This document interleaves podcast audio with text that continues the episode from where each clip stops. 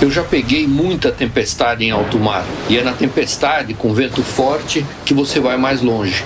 Nessa hora é fundamental ter orientação dos melhores profissionais, porque na crise em alto mar ninguém dorme até resolver. Os assessores de investimentos estão aqui para te ajudar a navegar nesse momento turbulento. Estamos ainda mais próximos para superarmos esse desafio juntos, no mesmo barco. XP, conte com um assessor de investimentos. Bom dia! Hoje é segunda-feira, dia 8 de junho.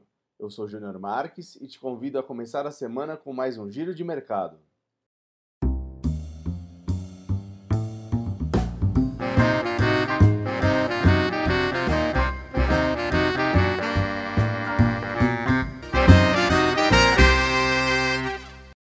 E o Ibovespa encerrou a semana passada com alta de 8,3% nos 94.637 pontos, impulsionado por melhoras no ambiente doméstico, com alívio na política e a reabertura econômica, e o otimismo por parte dos investidores internacionais, que terão voltado seus olhos ao Brasil, devido ao grande desconto do Ibovespa em relação às demais bolsas emergentes.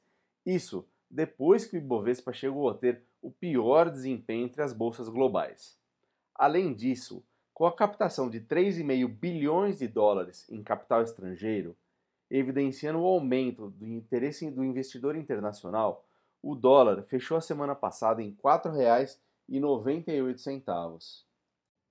A decisão de política monetária do Banco Central Americano, o Fed, e a divulgação do PIB do primeiro trimestre da zona do euro serão os principais destaques da agenda de indicadores internacionais nessa semana.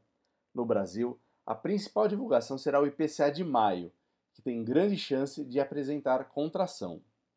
Nesse último sábado, dia 6, tivemos também a reunião do OPEP e seus aliados, que definiu manter, pelo menos até o final de julho, o corte na produção do petróleo, o que deve manter os preços da commodity. Com relação ao Covid-19, nos últimos dias, no momento de explosão no número de óbitos no país, o governo optou por reduzir de forma dramática o detalhamento da doença em seu site, inclusive mudando o horário do anúncio diário na atualização dos números. Um dos principais atos é o de não mais publicar os dados acumulados de mortes e de casos. Enquanto isso, vozes dentro do governo federal sugerem que a classificação da doença e seu registro poderiam ser revistos. A manobra deixou fontes dentro da ONU preocupadas com o caminho adotado pelo governo. No que se refere às mortes, o Brasil aparece com 1.005 novos casos em 24 horas e um total de 35 mil óbitos. Segundo o ranking da OMS, o Brasil é o segundo país em número de casos e o terceiro em número de mortes. Mas, somando apenas os últimos sete dias, o Brasil aparece no topo da lista no que se refere às mortes e novos casos, superando inclusive os Estados Unidos. Além de confrontar o governo, os dados da OMS vão continuar a revelar a real dimensão da pandemia. Nesta manhã, os futuros seguem em alta nos Estados Unidos. Já na Europa, vemos uma certa cautela e uma leve queda.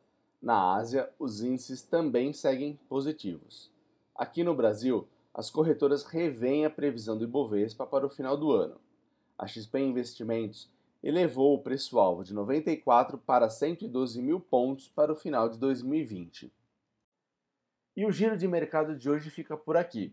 Lembrando que nesta quinta-feira não teremos sessão da B3, devido ao feriado de Corpus Christi, que apesar de ter sido adiantado pela Prefeitura do município de São Paulo, foi mantido no calendário financeiro. Tenham todos um bom dia e uma ótima semana. Tchau, tchau!